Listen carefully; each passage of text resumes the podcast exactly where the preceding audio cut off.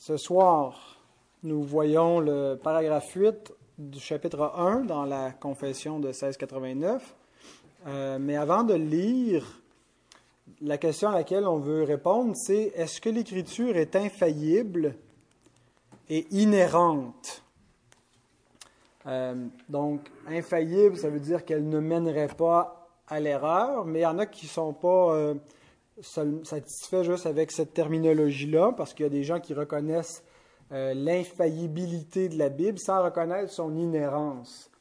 Euh, donc, il dirait, oui, la Bible ne mène pas à l'erreur, euh, mais elle contient des erreurs, ou elle n'a pas, elle n'a pas de, de, de failles fondamentales, mais elle a de petites erreurs, si on veut. Eh bien, c'est c'est pas ce que je pense que quand on, s'attache à la, doctrine des Écritures euh, telle que telle qu'elle est exprimée dans notre confession de foi, je pense pas qu'on puisse aboutir à cette, une telle distinction. On croit euh, non seulement à l'infaillibilité, mais on croit aussi à l'inhérence des Écritures parce que on croit à l'inspiration verbale. On croit que Dieu n'a pas juste inspiré euh, les, les idées de la Bible, ou euh, pas simplement donner euh, des visions et que, les hommes ont, fait un compte rendu par la suite qui était faillible, mais Dieu inspire les mots de l'Écriture.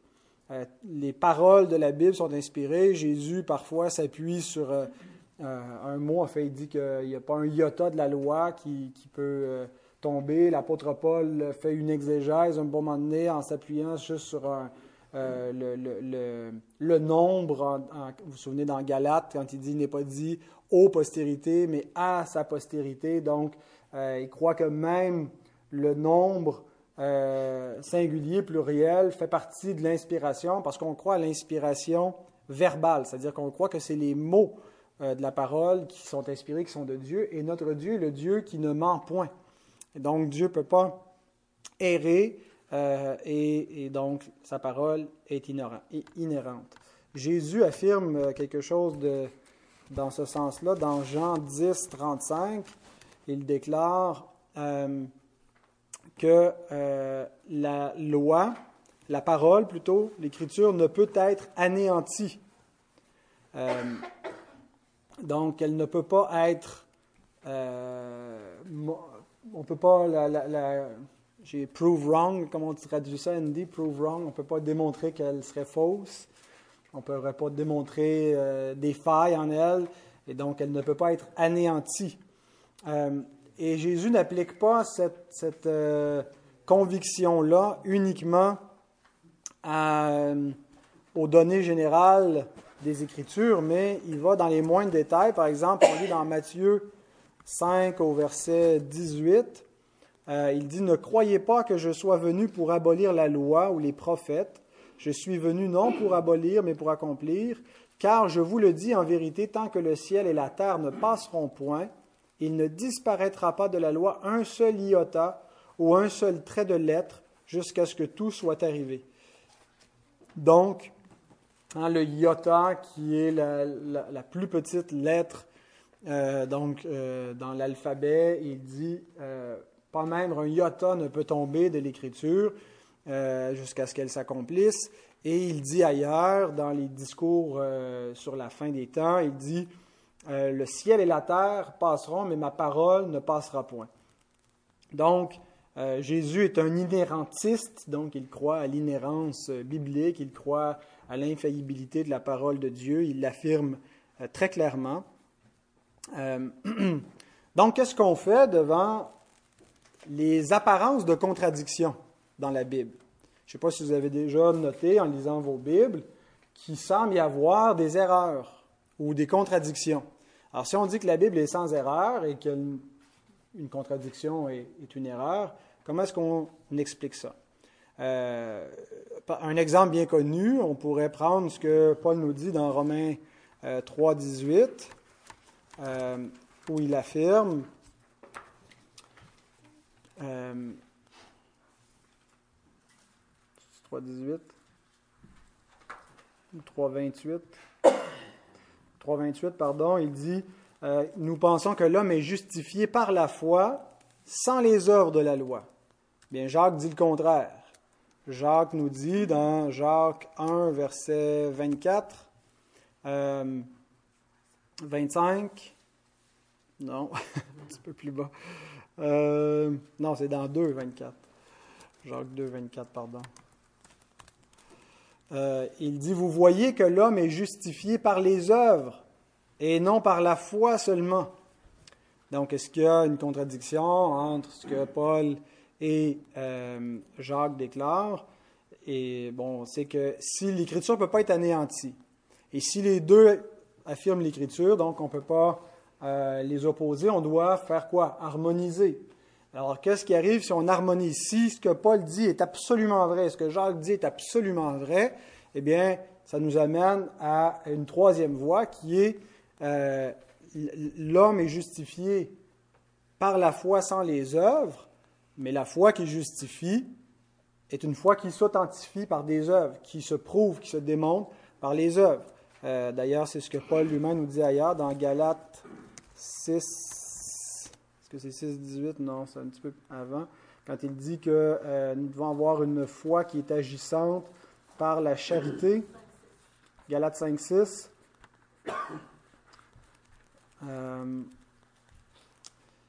car en Jésus-Christ, ni la circoncision ni l'incirconcision n'a de valeur, mais la foi qui est agissante par la charité. Donc ici, Paul définit un peu plus la foi qui est justifiée, c'est une foi qui agit, donc une foi qui a des œuvres, et ce qui nous permet de comprendre euh, qu'il n'y a pas une contradiction dans les, Écritures. Un autre exemple euh, qui s'explique aussi de manière théologique, il y en a d'autres qui ce n'est pas par la théologie, d'autres qui ça va être par euh, une explication textuelle ou logique qu'on va expliquer une apparence de contradiction, mais dans un chronique, non pas dans, dans 2 Samuel plutôt, dans 2 Samuel 24, euh, au début du chapitre, il est écrit que la colère de l'Éternel s'enflamma de nouveau contre Israël et il excita David contre eux en disant Va, fais le dénombrement d'Israël et de Juda. Et on sait par la suite qu'en faisant cela, David euh, péché contre l'Éternel et qu'il a encouru une, euh, a eu des conséquences sur le peuple euh, et donc un jugement qui est venu parce que la colère de l'Éternel s'était enflammée contre Israël. mais là où il semble y avoir une contradiction dans les Écritures, c'est 1 Chronique 21.1 nous dit nous rapporte la même chose, mais cette fois c'est écrit Satan se leva contre Israël et il excita David à faire le dénombrement d'Israël. Donc, un narrateur nous dit c'est l'Éternel, l'autre nous dit c'est Satan qui a excité David. Et donc, euh, si on croit que l'Écriture ne peut être anéantie, qu'on doit harmoniser les, Écritures ensemble, qu'on doit reconnaître que ce qui est écrit dans 2 Samuel vient de Dieu, puis ce qui est écrit dans 1 Chronique vient de Dieu, eh bien, qu'est-ce qu'on doit reconnaître? Bien que Dieu a souverainement décrété que le diable euh, inciterait David, et David n'est pas une marionnette, il, a, euh, il est pleinement responsable. Dieu ne tente lui-même personne. Euh, chacun est tenté et amorcé par sa propre convoitise, et ça n'exclut pas que le diable utilise notre convoitise, mais on ne peut pas dire j'ai été, euh, on peut pas mettre la faute sur le diable ou mettre la faute sur Dieu si ça fait partie de son décret. Chacun est responsable lorsqu'il pêche. Euh, et donc, euh, le décret entre en ligne de compte. Dieu a décrété qu'il arriverait quelque chose, que le diable a été l'instrument à la main de Dieu et Israël a été jugé. Et on voit ça à plusieurs reprises où le diable ou le mal est utilisé par Dieu sans que Dieu en soit l'auteur et il le fait concourir euh, selon son plan. Par exemple, avec euh, les frères euh, de Joseph qui désobéissent à Dieu, mais pourtant c'est dans le plan de Dieu.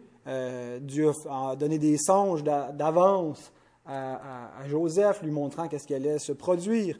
Et donc les frères pêchent et font le mal. Ils sont entraînés par leur propre cœur mauvais à livrer leurs frères en Égypte. Et puis Dieu l'utilise pour euh, éventuellement donner le, salut à son peuple qui, va être délivré de la famine. et on a là même toute une typologie hein, de, du Christ qui vient au milieu de ses frères, qui est rejeté par ses frères, qui s'en va donc comme ça dans l'humiliation, mais qui par la suite est élevé dans la gloire. Et il faut que les gens viennent se prosterner devant lui pour être délivrés. Euh, donc, euh, Joseph était une figure du Christ, et avec Christ, on voit euh, la même chose. Il a été livré selon le dessein arrêté de Dieu, nous dit Pierre dans sa prédication au début des actes, mais malgré tout, il dit aux hommes, repentez-vous. C'est vous qui l'avez fait mourir par la main des impies. et donc, il les tient responsables. Et pourtant, vient de dire, cet homme livré selon le dessein arrêté de Dieu. Euh, la même chose avec euh, le pharaon d'Égypte euh, à, l'Exode, où Dieu déclare qu'il va endurcir son cœur et en même temps le pharaon est, responsable devant Dieu. Alors Dieu est le seul qui peut contrôler l'homme sans heurter la, la contingence, l'ordre naturel des choses. Les événements se produisent et d'autres événements pourraient se produire. et donc, par cette doctrine-là, on arrive à comprendre que il n'y a pas une contradiction entre 2 euh, Samuel 24 et 1 Chronique 21, que l'Écriture demeure infaillible quand on comprend bien euh, la doctrine de la souveraineté de Dieu et de la contingence et de la responsabilité de l'homme. Euh, un autre texte qui pourrait nous faire douter peut-être de l'inhérence, c'est lorsque Paul, sur le chemin de Damas, lorsqu'il n'est pas encore Paul, c'est euh, Saul de Tarse, fait la rencontre du Christ. Euh, le, récit qui nous est rapporté dans Acte 9 déclare que les hommes qui l'accompagnaient demeurèrent stupéfaits. Ils entendaient bien la voix, mais ils ne voyaient personne. Est-ce que vous vous souvenez le récit que Paul fait de sa conversion devant euh, la foule à Jérusalem dans Acte 22? Au verset 9, ben, il leur rapporte ce qui se passe, mais il dit ceci au verset 9, Ceux qui étaient avec moi virent bien la lumière, mais ils n'entendirent pas la voix de celui qui parlait. Alors, c'est exactement le contraire. Euh, acte, acte 9, ils, ils, euh, ils, entendent, mais ils ne voient pas. Euh, ils ne reconnurent personne. Et acte 22.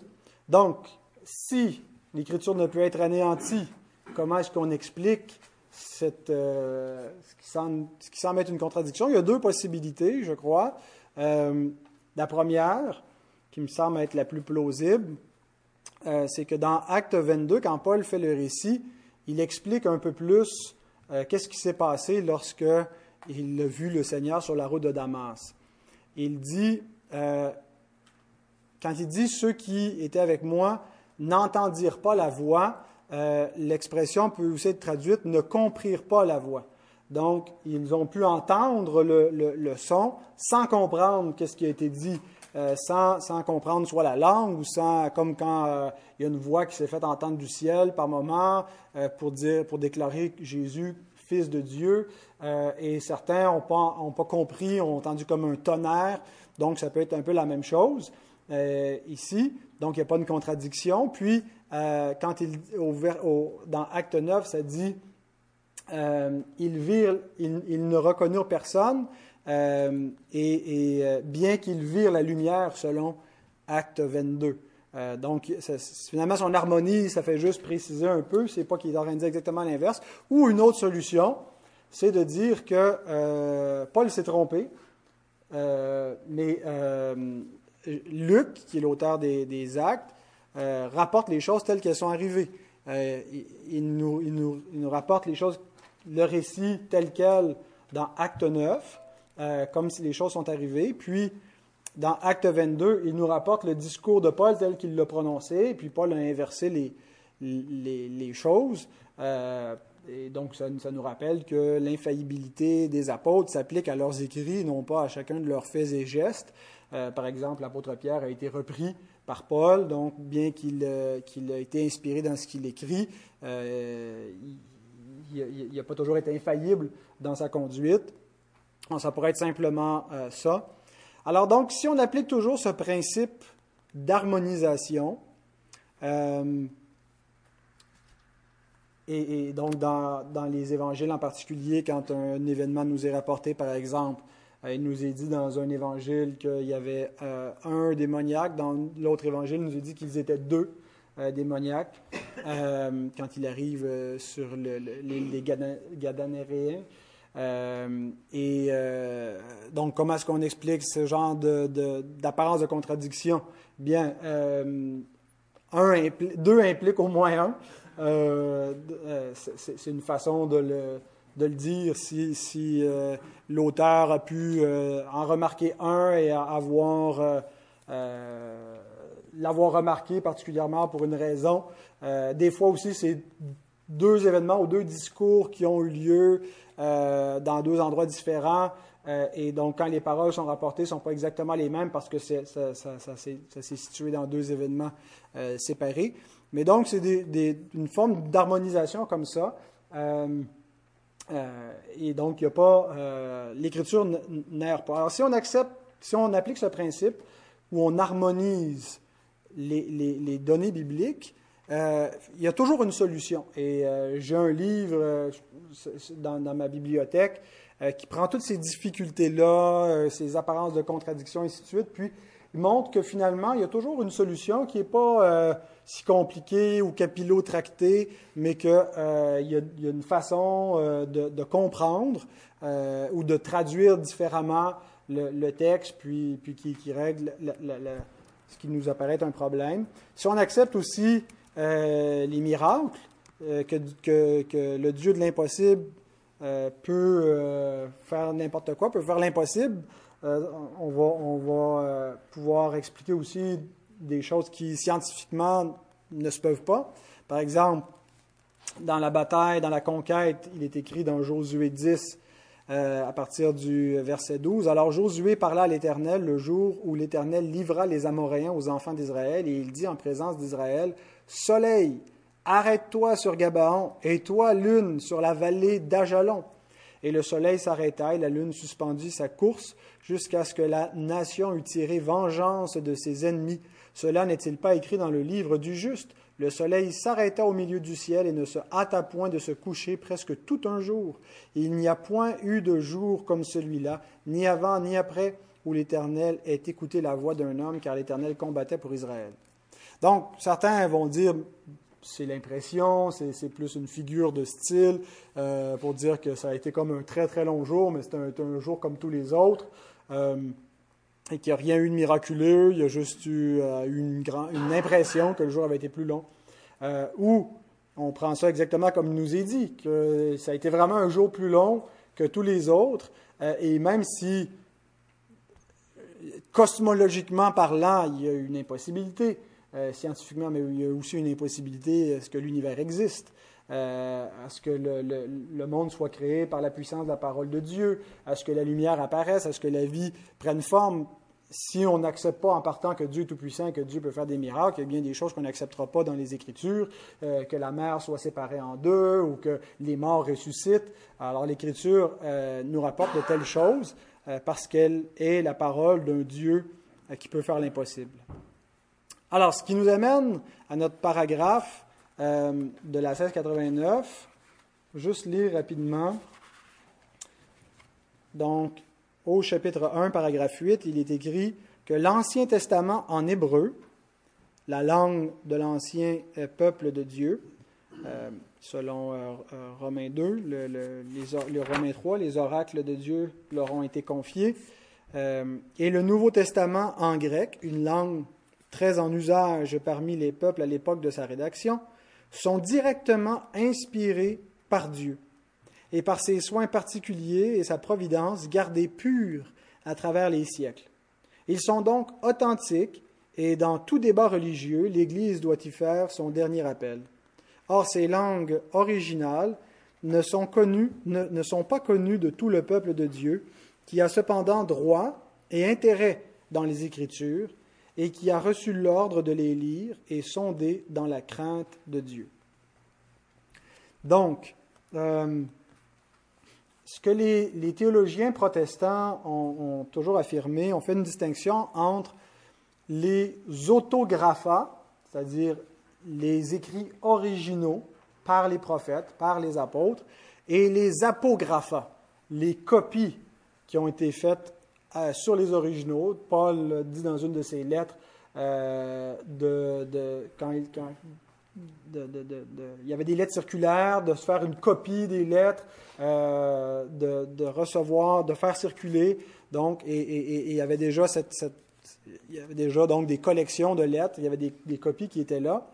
Euh, et donc, on ne croit pas euh, que la, garantie de, de l'inhérence et de l'infaillibilité s'applique également aux copies, aux apographas euh, des Écritures, non plus qu'aux traductions. Euh, mais la promesse euh, donc d'inspiration, de préservation était sur les autographas, les écrits originaux. Bien sûr, on ne possède pas les originaux, ou peut-être on en a des fragments sans vraiment le savoir, mais euh, c'est peu probable. Par contre, on a une grande quantité euh, de manuscrits originaux, euh, autant pour l'ancien, pas originaux, mais de, manuscrits dans la langue originale, en grec et en hébreu, qui datent de différents siècles. Et donc, deux choses qu'on doit dire. Premièrement, c'est que il y a des variantes dans les copies que nous possédons. Euh, les traductions qu'on a de la Bible ne sont pas infaillibles. Euh, ça ne veut pas dire qu'elles ne sont pas fiables, ça ne veut pas dire qu'elles euh, ne sont pas la parole de Dieu, mais elles, ne sont pas infaillibles puisqu'il y a des failles, on le voit par les variantes, on, on, compare l'ensemble des manuscrits, puis on note des variantes. Cependant, euh, à cause des promesses de Dieu, euh, à l'effet qu'il va préserver sa parole euh, et que pas un iota de sa parole va tomber, bien, nous avons l'assurance que sa parole inhérente a été préservée via des manuscrits faillibles. Autrement dit, c'est que finalement, dans tout l'ensemble des collections de manuscrits, manuscrits que nous possédons, on a l'original, on a la parole infaillible.